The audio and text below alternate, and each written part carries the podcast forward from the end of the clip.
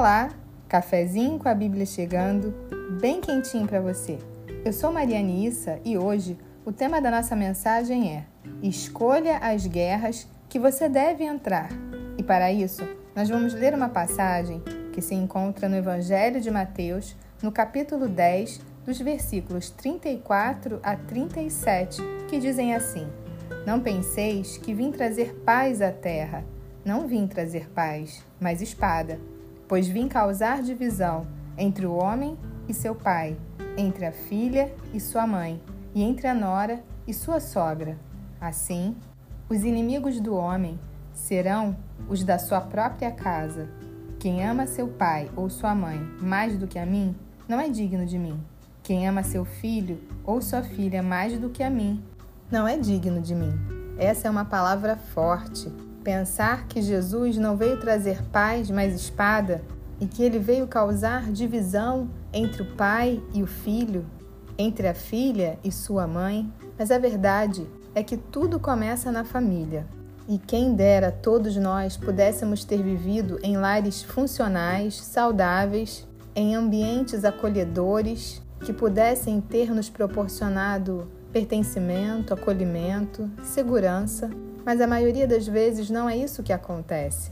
E vamos criando as nossas defesas, a nossa autoproteção, que muitas vezes é disfuncional. E acabamos aprendendo que para sermos aceitas, precisamos dizer sim para tudo, precisamos ser boazinhas, precisamos nos encaixar no molde e no padrão dos outros porque precisamos ser amadas, porque precisamos da validação das outras pessoas. E muitas vezes isso cria muitas dificuldades em colocarmos limites, principalmente nas pessoas que nós amamos. E aí vem o ponto que eu quero chegar. Não é que Jesus estivesse falando que nossa família é nossa inimiga, mas porque muitas vezes, pelo tipo de criação que tivemos, as nossas famílias não nos proporcionaram um ambiente seguro e acabamos tendo que dar conta das nossas emoções de algum jeito.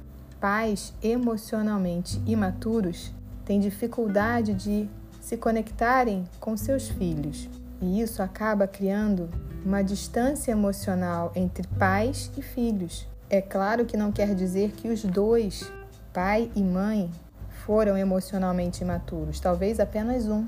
Mas o fato é que pais imaturos têm dificuldade com suas próprias emoções e não conseguem estabelecer uma relação de intimidade emocional com seus filhos. Por outro lado, os filhos vão crescendo com uma sensação de vazio interior, um sentimento de solidão que acaba por acompanhá-los também na vida adulta.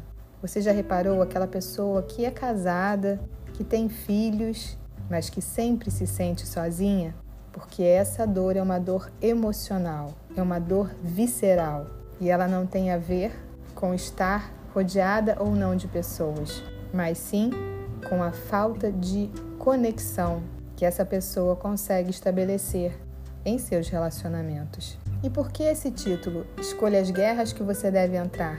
Porque muitas vezes a convivência familiar acaba se tornando muito complicada, principalmente quando temos pais imaturos emocionalmente. E precisamos ter estratégias, precisamos nos planejar para conviver não só com pais, mas com familiares e com todo tipo de relacionamento em que uma dessas pessoas é difícil de lidar. Então, a primeira coisa que eu quero falar com você é que você não pode mudar como essa pessoa age, mas você pode mudar como você reage. Você não precisa entrar na provocação dela, porque você sabe o que acontece quando a gente reage a uma pessoa emocionalmente imatura? E nesse caso podem ser os pais, os irmãos, os cunhados. É possível que nessa discussão ela te manipule tanto que você acabe até se convencendo de que a pessoa errada é você e acaba até pedindo desculpas a ela. Por isso, nós precisamos ser estratégicos nas nossas vidas. Existem discussões que não valem a pena entrarmos. Outro tipo de pessoa é aquela que tem baixa autoestima. E você pode reparar que essa pessoa não vai concordar com você e vai sempre querer terminar a conversa tendo a razão. Outra coisa é que ela vai tentar te diminuir de qualquer jeito. E por que ela vai tentar te diminuir? Porque no fundo ela se sente tão pequena que para ela se sentir um pouquinho melhor com ela, ela precisa diminuir a pessoa com quem ela está falando. Por isso, se você começar a analisar as suas reações antes de reagir a essas pessoas, você vai poder escolher sim que luta você vai ter, que guerra você vai entrar, porque não vale a pena entrar em qualquer guerra, principalmente se for a guerra do desequilíbrio emocional do outro.